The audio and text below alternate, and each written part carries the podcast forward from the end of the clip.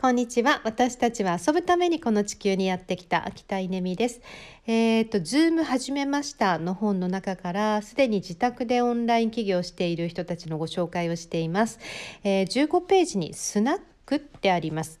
えー、まあ、ズーム飲み会のことなんですけれどもこれもですねあの顧客とのコミュニケーションにはとってもいいあの方法ですよね。うんえー、っとコロ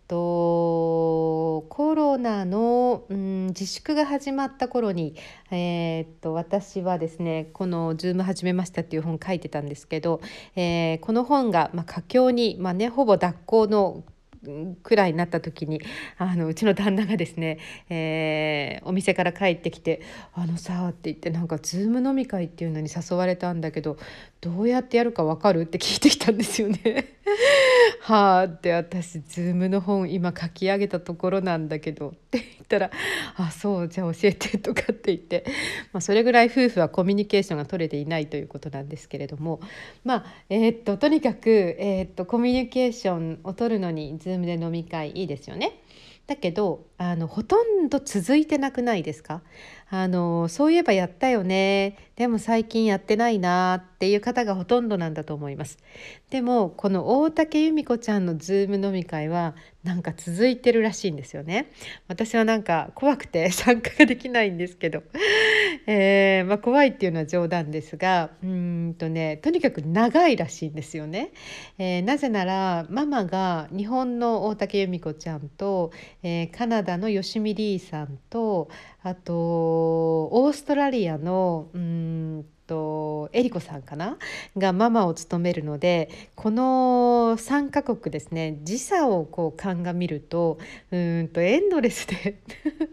スナックが開業できるんですよね。これすごくないですか？どんどんみんな夜になっていくので、えー、っとスナックの開店時間とですね終わりの時間は、えー、一緒みたいな感じで24時間できたりするんですけど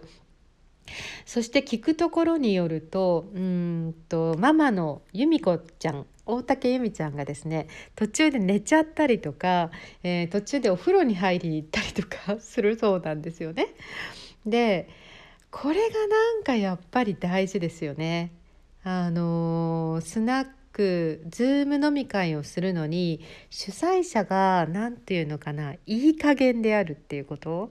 まあ、いい加減であるうん、あのこれはリアルの店舗でもそうかもしれませんがなんかお客様を接待しよう接待しようとされると、えー、居心地が悪くなって長生きができなくなって、えー、なんかこう行かなくなるっていうのがあるんだけどほっとかれると、えー、行きたくなって長居しちゃうっていうのあるじゃないですか。